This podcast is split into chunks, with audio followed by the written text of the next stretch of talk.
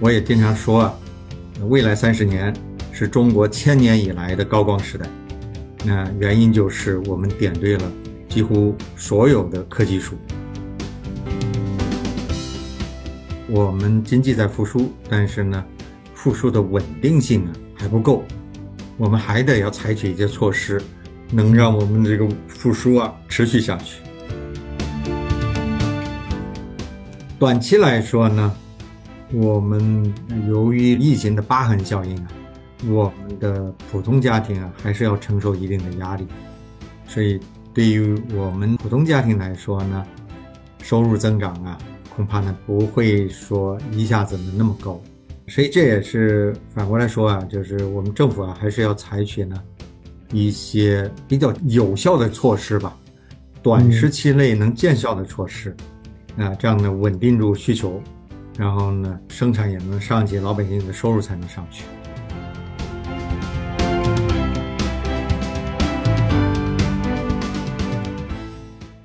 Hello，大家好，欢迎来到 Talk 三联，我是三联生活周刊的记者黄子毅。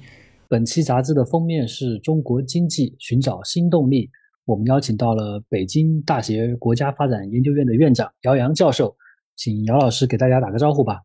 各位听友，大家好。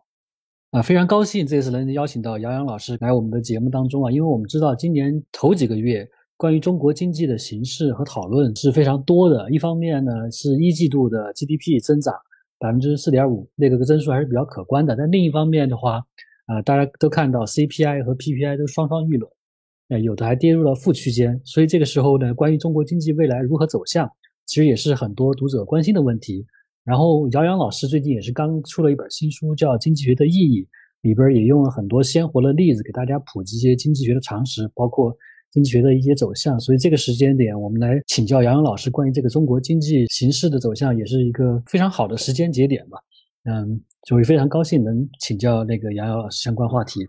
姚老师，就是今年一季度的这个统计数据公布之后啊，因为 CPI 的涨幅很低，加上 PPI 它已经很多个月都是负数了。很多人就开始担心中国经济未来的一个走向，我不知道对此您怎么看？您怎么判断中国经济当下的一个发展阶段呢？呃，我觉得谈中国经济啊，可能有几个维度来谈啊。嗯，大家呢可能更加关注的呢是短期的问题，我们呢还可以关注呢中国经济增长的长期的问题。我觉得先从长期来谈吧，因为短期呢。其实呢更复杂一些，长期呢中国经济啊，啊我自己呢一直呢是非常有信心的。那谈起来呢，在某种意义上来说呢也是比较容易的。那我的判断呢是中国经济在中长期呢应该是处在一个转型期。那么这个转型期呢就是从过去的外延式扩张发展转变为呢内涵式以技术进步为推动力的发展模式。呃，或者说呢是高质量发展模式啊。我们看到呢，中国经济呢，在过去的几年里嘛，这个转型呢还是相当的成功的。特别是我们点对了好几棵科技树，比方说 AI，比方说新能源，比方说电动汽车。那么这三个领域呢，我们都点对了科技树，而且呢，我们在这三个领域啊，都处于世界领先地位。有人可能会说：“你在这里吹牛吧？你看人家 Chat GPT 能力那么强大你看，我们的大语言模型比人家落后。没错，我们是可能比别人落后，但是呢，你不能只关注通用的大语言模型。我们国家在这种垂直领域应用的 AI 方面呢，是走在世界的前列的。你做这种 AI 大语言模型，最终还是要应用嘛。”那我们国家呢，这个应用呢，还是做的相当的不错的。呃，比方说这个西音这个企业，你看在国内很少有人听到它，但是在美国青少年里头，它是一个非常大的一个品牌，它每年要推出来应该是十几万个衣服的式样，它靠设计人员去做那是不可能完成的，要靠什么？它得靠 AI 去做。那我们在这方面的应用呢，是走在前列的。那在新能源领域，那我们对于全世界应该来说是碾压式的优势。这优势呢，是不是一星半点，而是呢是非常大的优势。因为在电动车领域，我们的电动车销量啊，相当于全世界产销量的百分之六十，也就是说，啊，全世界其他国家的产销量加起来，还没有我们国家一个国家生产的汽车多，对吧？嗯，那么今年呢，恐怕呢，我们的新能源汽车产销量要达到一千万辆以上，呃，我估计呢，还会继续呢，占到世界的百分之六十以上。那再往远处说一些，就未来的技术方面。中国呢也处在第一阵营，比方说我们经常谈到的所谓的小太阳，就是核聚变，中国在这方面呢是绝对不落后的。那还有量子计算、量子通讯，中国也不落后。还有这个光子芯片，中国也不落后。也就是说，中国啊在这些未来的技术方面呢，呃是处于世界第一阵营的，所以我们有信心。嗯，我们中国经济在未来三十年它保持一定程度的增长，那么在未来的十年之内超越美国，成为世界第一大经济体，到二零四九年实现第二个百年目标，也就是社会主义现代化强国，我觉得呢是一个非常可期的目标。我也经常说啊，未来三十年是中国千年以来的高光时代。那原因就是我们点对了几乎所有的科技树，啊啊，当然我刚才忘记说了，就是我们的大飞机 C 九幺九商业飞行第一飞，对吧？成功了，我们花了十六年的时间，最后呢，我们能够进行商业飞行，因为这是一个非常了不起的成就，嗯，所以呃，我觉得呢，就是和发达国家来比技术啊。啊，我们不能太着急。你看，你不能说我们在现在这样的收入水平下，因为我们的人均收入只有美国的五分之一啊。嗯，在这样的收入水平下，你不可能全面超越美国。但是呢，我们在把很多发达国家都甩在后面。嗯，这是了不起的成就。这是中长期，呃，我是非常有信心的。那说到短期呢，我觉得有几个因素啊，造成了。我们看到的这个数据啊，和我们的切身的感受啊，有些脱节。我觉得最重要的原因呢，是复苏的冷热不均，就是有些这个行业复苏的非常快，比如我们的餐饮呐，我们的出行呐，那这个恢复的是非常好的。航空公司他们的国内航线现在基本上都快到满负荷运转了，所以这些航空公司恢复的就非常好。对啊，我们的餐饮也恢复的比较好，对但是呢，对于很多这些制造业企业，他们的感受呢，就好像是冰火两重天，因为我们看到呢，企业的利润呢是下降的。那为什么会造成企业利润是下降？我觉得很重要一个原因呢，就是我们的产能啊，利用率是比较低的。嗯，我们的产能利用率大概也就百分之七十多一点。那这么大的这个产能的情况下呀，那么需求呢是上来了，但是呢又没有达到疫情之前那样的量，特别是你像我们这个住房的需求，还有呢我们汽车购买的需求，呃，尽管我刚刚说了新能源汽车的销量是上升的，但是燃油车的销量是下降的，嗯，就是说这些滥用消费品啊需求没有上来，在你那么大的这个产能的情况下。价格呢就涨不上去，所以我们看到呢 PPI 呢就是负的，那这样的很多企业呢它都在承压，呃，所以呢他们的感觉呢就说好像没看到这个复苏啊，对吧？这是一个原因，还有另外一个原因呢，就是一季度呢它的确呢有一个报复性的反弹在里头，直到可能这个五一的时候，对吧？大家都觉得应该出行啊，应该去外面走一走啊，所以的的确确这头可能有一些报复性的反弹。但是我们看到呢，进入五月份之后呢，这个经济这个复苏的速度啊，它下来了。一般企业啊，还有老百姓，他不是看所谓的同比，就是今年五月份和去年五月份比。呃，我估计今年五月份和去年五月份比，它肯定还是增长的，而且增长的速度可能会超过六。嗯，但是呢，它环比呢，甚至有可能是负的。我们看到结果呢，就是这报复性的。消费反弹之后啊，它这个消费呢，它又会歇下来一些，也就是说，有一些消费它提前到五一，它就消费光了，所以到五一之后呢，它消费反倒减少了，所以呢，一些企业的感受呢，就觉得呢，哟，这个经济好像不如一季度了，嗯，很多人都有这种感受。那么这个感受呢，有有可能呢是一个真实的感受。所以我觉得呢，中央的判断呢也是，我们经济在复苏，但是呢，复苏的稳定性啊还不够，我们还得要采取一些措施，能让我们这个复苏啊持续下去。明白？您认为就是这背后它有哪些原因呢？您刚刚提到中央的判断是经济的稳定性不够，我看国家统计局他也说，其实中国经济它目前是低价位运行的哈，对吧？您您认为这个低位运行的这个？原因主要包含哪些方面呢？呃，我觉得还是要看几个大的行业。嗯，第一个呢就是房地产，房地产行业啊一直呢是负增长，同比都是在负增长，对吧？嗯，然后呢环比呢一季度呢本来都是挺好的，一直向好，但是进入四五月份之后呢，它又停滞下来了。各地传来的消息呢都是二手房啊越卖越多。就是你越卖呢，大家呢就觉得呀，这个市场是不是要跌了？赶紧的把房子挂出去，赶紧卖。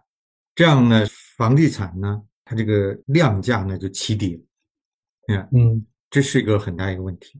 房地产是个长链条的行业，你买了房子，你就得装修，装修完了之后呢，你就得买家具，就得买电器，对吧？它会带动一系列的消费。那你房地产？同比在负增长，甚至呢环比可能都是负的。那我们现在还没有看到五月份的数据，对吧？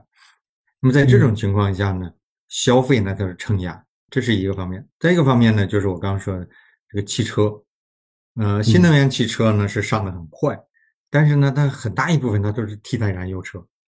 所以你看，我们去年啊，我们的汽车销量呢是微增百分之二，燃油车销量呢是下降。它主要呢是靠新能源汽车把它拉上去的，嗯，那么现在的情况呢，我估计呢仍然是这样的，就燃油车的销量是不行的，对吧？只能靠新能源汽车把它拉上来，对吧？那么在这种情况下呢，我觉得呢，政府呢还是要想点招啊，要刺激大家呢去购车，这第二个大的领域。那第三个方面呢，就是我们地方政府啊，它这个支出承压。呃，地方政府呢，它的财政呢是有个疤痕效应，因为过去几年啊，特别是去年，我们的防疫政策啊收的比较紧，各地呢都在搞核酸建方舱，那么财政的支出呢是非常大。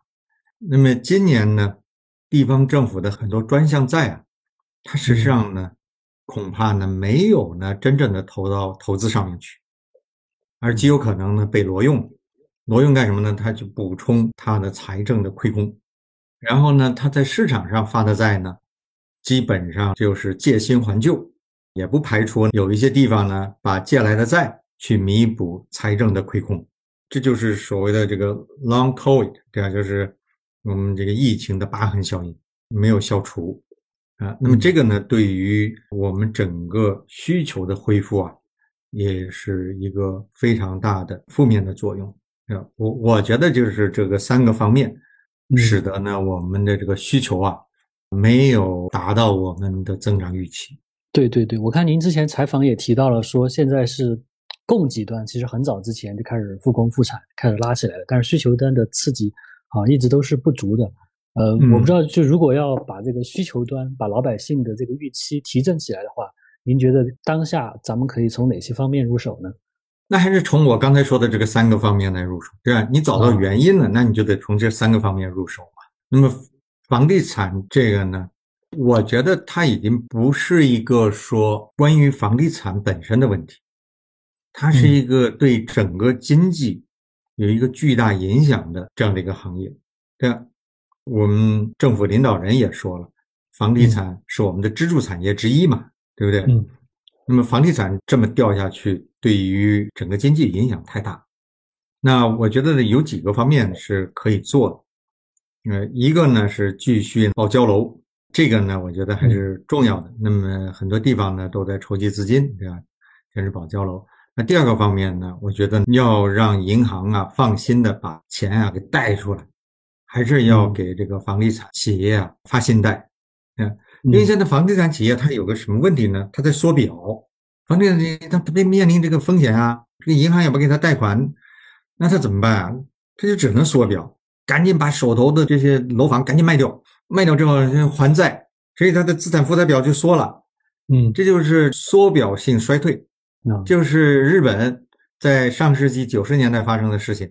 所有的这个企业都赶紧呐生产，然后不扩张，生产完了赶紧就还债，那整个经济呢它就萎缩了。所以我觉得呢，这个呢我们不能陷入房地产所带来的这种衰退。第三方面呢，我觉得还得要靠价格机制来解决问题。我们一方面呢是抱怨的房价太高，另一方面呢，我们的地方政府又不太情愿看到房价跌下来。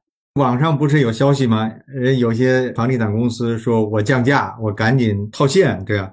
政府呢就开出来这个警告函，说你这是扰乱市场秩序。其实啊，这个价格呃是一个很好的调节的手段。呃，如果你房价迅速的下跌，嗯那么老百姓呢就会觉得呀跌够了，该出手买房了嗯啊。那如果呢你是缓慢的这么跌啊，这老百姓觉得还没跌够，还没跌够。所以呢，老百姓就赶紧赶紧觉得，赶紧我把这个手头的房子赶紧卖掉，对啊？那绝对不能买房啊！买房呢，你这个你就亏了，对呀？因为房价还在跌，你让它一次性的跌下来，就是跌无可跌，老百姓觉得呀，这个跌够了呀，你都跌了百分之四十了，那该出手了。这就是我在想啊，就是全球金融危机之后，对呀？二零零八年房价呢，北京的房价我记得应该是跌了将近百分之三十，啊。那好多老百姓就坐不住了，就赶紧去去买啊！我就你看我们院里头一些呃年轻老师，一开始还犹豫说买不买呀，跌够没有啊？后来到市场上一看，哟，大家都在买，赶紧买呀！就是你要一次性的把这个压力给释放出去。现在呢，我们是什么？就是不让这压力释放。那你不让这压力释放呢，他老百姓呢就会觉得你该跌了，该跌了还得跌。其实涨的时候也是一样的。我们不让它快速涨，老百姓觉得还会涨，还会涨，还会涨。嗯，你看，这个不是一个好的这种调节房地产行业的办法啊。嗯，所以我觉得这个我们要在房地产方面要想点办法。那么在汽车领域呢，有几件事儿我们是可以做的。第一个呢，就是取消限购。啊，老百姓都不喜欢这个限购。呃，这个限购有这个什么问题啊？嗯，就是。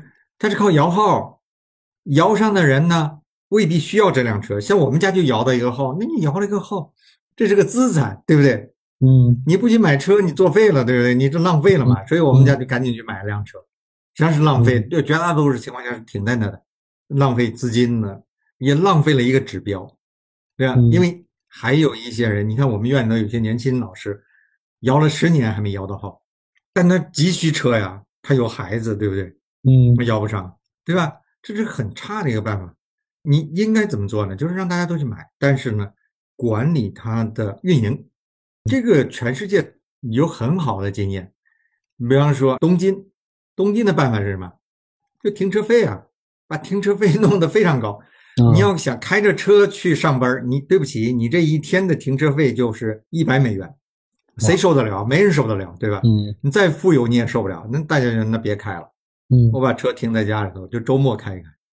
还有一个办法呢，就是收拥堵费。嗯，伦敦是敢这么做的，新加坡是这么做的。你现在完全可以做到嘛？那，比方说在北京，你只要进入三环，在三环上跑或者进入三环，对不起，收拥堵费。这种市场化的手段是非常有效的。我们的监管者啊都不去相信。这种市场化的手段都是相信这种一刀切，我就给你切住了啊，不让你买车，然后呢，你买了车限行，不让你跑，对呀，那就弄这种办法实际上不是一个啊好的办法。你看，那特别是我们现在收入水平啊，普遍都比较高。你比如说北京现在的户均年收入十五万到二十万，对吧？它已经不存在这一个说我由于这个收入不足而限制了。我买车或者出行这样的一个事，嗯嗯，这是一件事儿第二件事儿呢，就是我记得我们应该是在一五年、一六年，呃，就临时性的取消了车辆购置附加税还是消费税啊？就是告诉大家，我们取消一年，对啊。我觉得现在也应该这么做呀，就鼓励大家买车嘛，你就取消一年，说一年之后我再回来啊。这也是很有用的。那么地方政府这个事情呢，我觉得这是一个更大的问题。我们现在呢，地方政府的财政纪律啊，已经非常非常弱了。就是地方政府把地方专项债也挪用，本来呢他应该去搞建设，他不搞建设了，因为他这个日常开支都没有了，对吧？所以他挪用。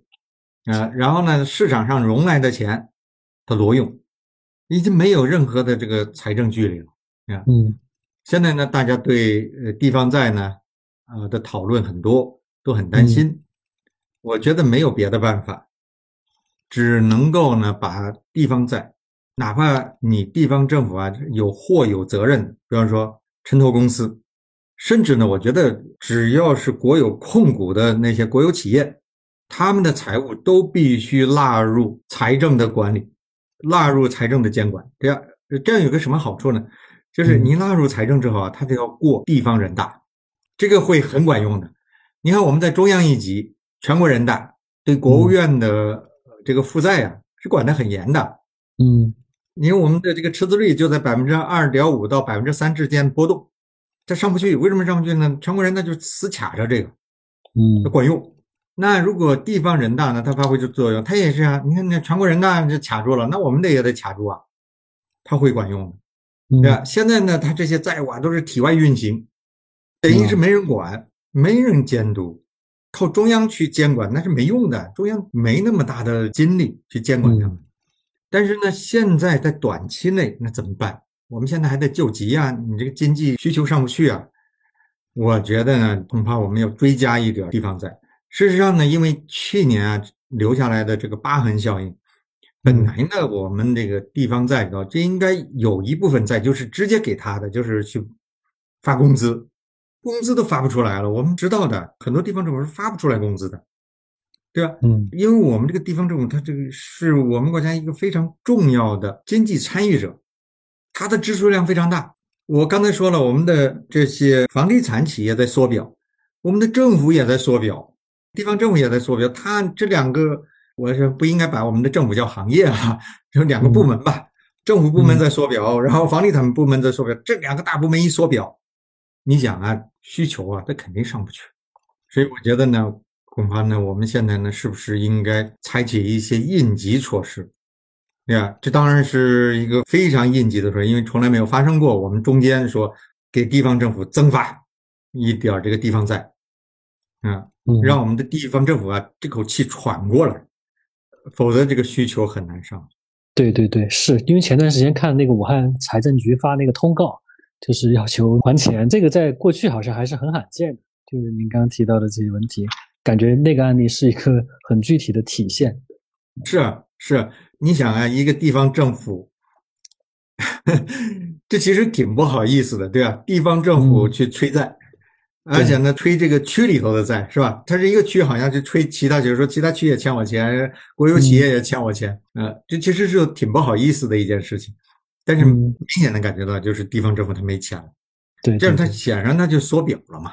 对对对，是我看您讲的这些措施和建议，它其实也是一个相辅相成的一个东西。比如说，呃，咱们收停车费、收那个拥堵税，呃，包括过去一直以来讨论的房产税，其实都是。呃，给地方政府、地方财政一个增加一些新的收入的来源，让他们的收入来源更加的多样化，而不是像过去那样依赖土地财政，对吧？如果您这些建议，其实它是一个相辅相成的，是一个综合的措施，是可以这样理解吗？对，是呃是的，就是呃，地方政府呢能增加收入，嗯，同时我觉得也能把这个交通啊真正的给它治理出来。呃，很多人呢不相信这个，我我想举一个例子啊，这也是我那个。那本书《经济学的意义》里头讲的一个例子，嗯，就是北京啊，这个八达岭高速啊，嗯啊，取消收费的这个问题。过去啊，这个八达岭高速啊一直收费，然后这个八达岭高速啊跑的人就比较少，嗯，但是你看啊，这个辅路上就堵着，大家都跑辅路，不愿意上这个主路，因为主路它要收五块钱或者十块钱，你跑远一点十块钱，短点五块钱，对吧？结果呢，大家就觉得呢，你这个尽管是高速，但实际上呢是相当于是城市里头的路，你应该取消收费。这一下取消之后啊，八达岭高速就开始堵车了。所以这个价格呢是非常有效的一个方式。是，就像您刚刚讲的，价格也是市场机制发生作用、起到调节作用一个很重要的方式。对。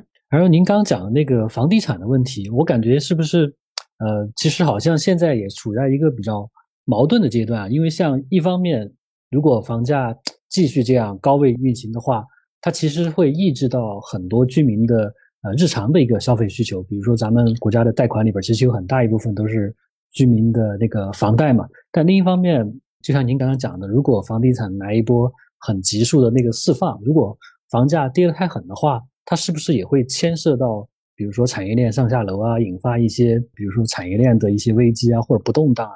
你怎么看这个问题？嗯，是这里头是有一些选择在里头，对吧？你跌的太多了，有些房地产企业它等于就亏掉了，对吧？它就破产，那就会产生坏账，对吧？嗯，我觉得呢，这个呢，恐怕呢是我们必要承受的成本，而且呢。这也是加强市场纪律的一部分，因为你有了这次下跌，看到呢有些房地产企业它资不抵债了，就给倒闭了，那以后你再做房地产，你就要小心。那房地产呢就不再是一个永远增长的一个行业，嗯，它会有很大的波动，对不对？那对于那些投机者来说呢，也是一个很好的一个教训，对吧？你本来你买房想这个它能涨上去，但实际上呢？它没有涨，它反而跌了，那你亏了。因为这个，我觉得是一个市场纪律，由市场来教育我们那些投机者，还有那些盲目进入房地产的企业。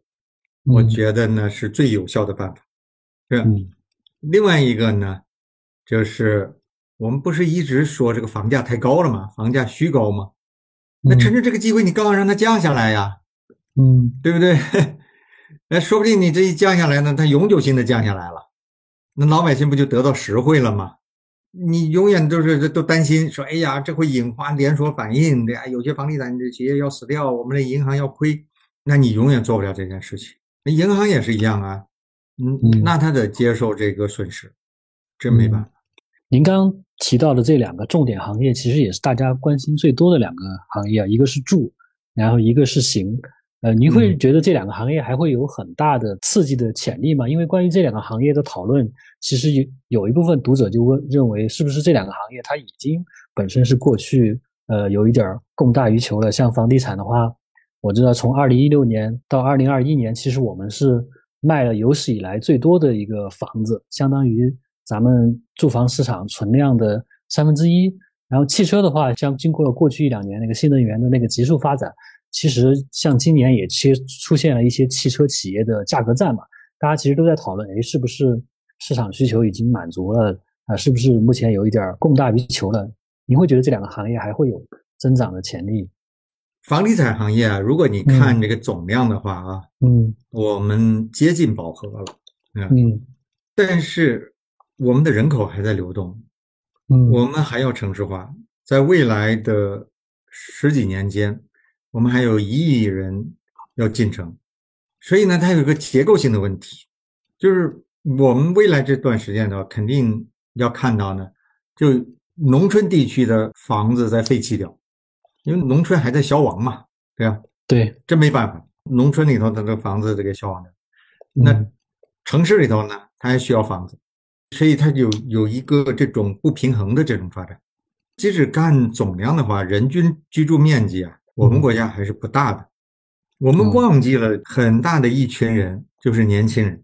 年轻人租住在这种集体宿舍里头，对不对？对，我们绝大多数这个城里头的这些企业、餐馆、各种各样的服务业，他给他们的员工租的房子，仍然是三四个甚至六七个人一间，对，对吧？他们是需要房子的，我们没有把这些人考虑进去。你要把这些人考虑进去，我们的人均面积不大的。当然呢，我们这个呢就是结构你得变。我们需要什么房子？我们需要出租房，纯粹的出租房。这说来呢又说后悔药啊，这是嗯，二十多年前，那我们就提说你一定要租售齐头并进。就我们当时啊，房地产刚起来的时候，对不对？你开发一个小区，那如果当时就说你拿出。四分之一的土地，你只能盖租住房，嗯，你不能卖，嗯，对吧？你自己公司来经营，那你今天这个我们的这个房价也会比现在低，啊，我们的年轻人也没有买房的焦虑了，呃，因为你是企业去租这些房子嘛，那你就可以长期租嘛。年轻人去租房子，他就有个焦虑，哎呀，这个房主赶我们走怎么办啊？他就不可能长期居住嘛。嗯，呃，那么现在呢，啊，很多城市呢都在开始建这个出租房，对吧？但现在呢，就是已已经呢到了很边缘的地方，比如说北京，那都是五环以外六环边上去了。对，因为这个城区里头它它没地了，除非一些老旧小区改造，可能将来呢还有可能。这个呢是我们要考虑的事情。啊，我们不能觉得说，哎呀，你光算这个本地居民的人均居住面积，而不把这些外地来的没有户口的这些打工者的居住需求考虑进去，我觉得是不对的。那汽车呢？呃，我们国家如果你要拿这个发达国家的标准来看，那我们这个汽车还有很大的发展空间。我粗略算了一下，即使是用像日本啊。呃，这样的国家，它这个汽车拥有量比较少的国家来算，我们的汽车销售高峰也会到达四千万辆，然后呢再往下降，呃，降到可能三千万辆，三千万辆呢可能就是一个以新换旧的，呃，这样一种平衡态，那，但是最高呢，我觉得到四千万辆是没有太大问题的啊，相当于这两个行业其实还是有很多潜力的，只是目前对还有待咱们去把它激发出来啊，对对。那姚老师，就是咱们来回到您的那个书的这一部分啊，您问您认为当前的这个经济形势会在哪些领域对，比如说老百姓的那个日常生活带来影响？我觉得还是啊，先从中长期来说，对吧？嗯嗯嗯，我觉得中长期来说呢，中国经济啊是没有问题的。到二零四九年，我们实现第二个百年目标啊，呃，是非常值得期待的目标。嗯，我们一般老百姓啊未来的收入呢还是要增长的，啊，因为我们现在人均 GDP 就是一万两千美元嘛，这个水平，嗯，呃，我们一线城市的家庭的平均收入十五万到二十万，那到二零三五年，我们的人均收入要翻番，在二零二零年的基础上要翻一番嘛，嗯，啊，那这就意味着呢，就是说我们以一线城市。家户的平均收入那就得三十万到四十万，按照现在的价格计算啊，因为当当然了，那时候还有物价上涨，所以实际呢应该不止这个。嗯嗯，那如果再畅想二零四九呢，我觉得我们的人均收入能达到美国那个时候人均收入的一半儿。嗯，那美国那个时候呢，人均收入呢，我估计可能是在九万到十万，我估计这样的一个水平。那就是说，我们用那个时候的价格来计算，对吧？我们的人均收入呢，可能呢能够达到啊四五万美元。所以也有人问我说：“我们中国社会现在这么卷，啥时候才能不卷啊？”嗯，我估计啊，我们中国社会呢还得卷个二三十年，然后到了二零四九年，对吧？我们的呃人均收入达到美国的百分之四十五到一半的时候呢。嗯，中国社会呢，大概才会不卷。当然了，那时候呢，新的一代人也变成了青壮年了，对吧？那么呢，他们的生活态度呢，也会有大的变化，嗯，就不会那么卷了。短期来说呢，我们由于这种疫情的疤痕效应啊，我们的普通家庭啊，还是要承受一定的压力。所以，对于我们普通家庭来说呢，收入增长啊。恐怕呢不会说一下子呢那么高，所以这也是反过来说啊，就是我们政府啊还是要采取呢一些比较有效的措施吧，短时期内能见效的措施啊，这样呢稳定住需求，然后呢生产也能上去，老百姓的收入才能上去。嗯，明白。哎。那您那儿有没有一些就是经济学的知识或者理论，方便给咱们读者介绍一下？有没有这些理论或者知识能方便咱们，就是说更好的理解当下中国经济面临的一个形势和处境的？啊，比如说您的那本书里有没有一些例子可以给我们讲一讲？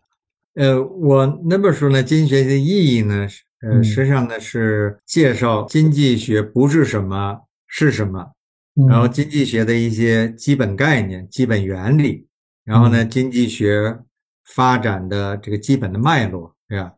然后呢，还对那些学经济学的同学呢讲一讲呢，嗯，怎么去学好经济学。所以呢，它是一个入门的一本书。但是，呃，读这本书呢，对一些经济学的概念呢，还是会有一些这个了解。啊，对于呢我们呢去理解身边的经济学现象呢，还是会有帮助。比方说，对于年轻人来说呢，很多人呢都是什么有个选择焦虑症，就选择太多了。你看这个选择多了，有个问题呢，就是呀，我选择这个就会丢了那个，选了那个呢就会丢到这个，就好像纠结啊。但是呢，经济学里头呢有一个叫做机会成本的问题，就是你任何选择呢都是有机会成本。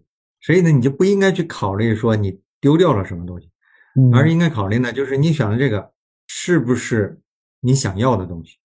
那既然这是你想要的，你就应该去做，因为无论你选择哪一个，你都会要失去一些东西，就是你的机会成本。对对，嗯，这样呢会帮助我们呢更加理性的去做出呃一些这个选择。还有呢，最简单的，你像这种供求关系。那让我们去理解为什么我们现在年轻人的失业率这么高，其实它和这种供求关系呢是有很大的关系，对吧？也就是说，从虚的那方面来说呢，企业呢现在都在观望啊，他不愿意扩大生产，所以呢，他们呢在等待。呃，有些企业呢就是冻结招人，有些企业呢甚至还在裁员，那样，嗯，因为他对未来看不清嘛。这是供的方面，那求的方面呢？就是我们现在这个年轻人啊，到城市里头来寻找工作的人数啊，实际上是在增加的。然后呢，我们的大学毕业生的人数又在增加，所以你这个供求关系往那一摆啊，那么呢，我们的呃年轻人啊找工作呢就会有压力。对对对，是姚老师，您在当下选择就出这本新书哈，呃，是不是也认为就比如说？有一些常识是需要在当下需要给大家普及一下的，有没有这个初衷在里边？我觉得是有的。嗯嗯，我们在微信群里头，在网上总是可以听到很多极端的言论。这些极端的言论的产生，呃，原因之一啊，就是我们这些网民啊，他对于经济是怎么运作的不了解。嗯，就没有基本的经济学的素养，他因为没有这种了解之后啊，他就会用什么呀道德来判断所有的事情。我举一个例子，嗯，比方说，呃，孙正义投资阿里巴巴，嗯，他的回报率是两千九百倍，对你那你放到网上去讨论，那肯定是不合理的，对吧？你从道德的角度来说，肯定不合理。那孙正义啥也没干，他就当时投了两千万美元，仅此而已，对不对？啥也没干，他凭啥拿两千九百倍的这个回报啊？想不通。但是你要学了一点经济学的这个概念呢，你就会说，哦，像阿里巴巴这样的企业，它成功的概率啊，就是两千九百分之一。嗯，所以你在它成功之前，你根本不知道它能不能成功。所以对于全社会来说，它事前来看，嗯，你的期望的这个回报一定是什么？两千九百倍才有人敢去投资。否则你打不平嘛，事前你是打不平，对不对？对，所以你如果把风险一考虑进去，然后呢，你考虑一个合理的价格、合理的回报率，那就是两千九百倍，嗯，对。所以呢，经济学呢会让你什么呀？心情比较平静。所以，所以呃，我写这本书呢，说普及一些经济学的常识。呃，如果我们普通老百姓，特别是年轻人，能够学一点经济学，那就不那么愤青了。对吧？那我们的这种网络生态呢就会好一些。其实呢，对我们年轻人个人来说呢，也是一件好事儿，对吧？你你理解了这个社会，呃，你心态呢变得平和一些了，不更好吗？嗯。也就是说，作为这个人的发展这个角度来看呢，你学一点经济学也是有好处的。当然了，如果你是做个小生意，呃，或者说你是企业家。那学经济学，我觉得呢是必要的，嗯，因为你学了经济学之后，你能把市场的行情啊看得更加的系统化，对啊，你过去呢，你可能呢就是跟风，别人做什么你赶紧做什么，你现在有了经济学这个概念之后呢，你能站在更高的高地上来看下面的树林儿，啊，你看得更清楚了，对吧？你就不会盲动，不会走弯路。对对对，非常感谢姚老师本期对中国经济形势的一个精准的剖析，包括他后边举出了很多有关现实的这个经济学的例子。那么我的问题也差不多了啊，那么本期节目就到这里。感兴趣的朋友可以去订阅本期杂志的子刊和数字刊，还有姚老师的新书《经济学的意义》。相信你们看了这本书之后，能更好的理解经济学，也能进一步的打开认知世界的一个角度和视野。啊，谢谢大家，谢谢姚老师。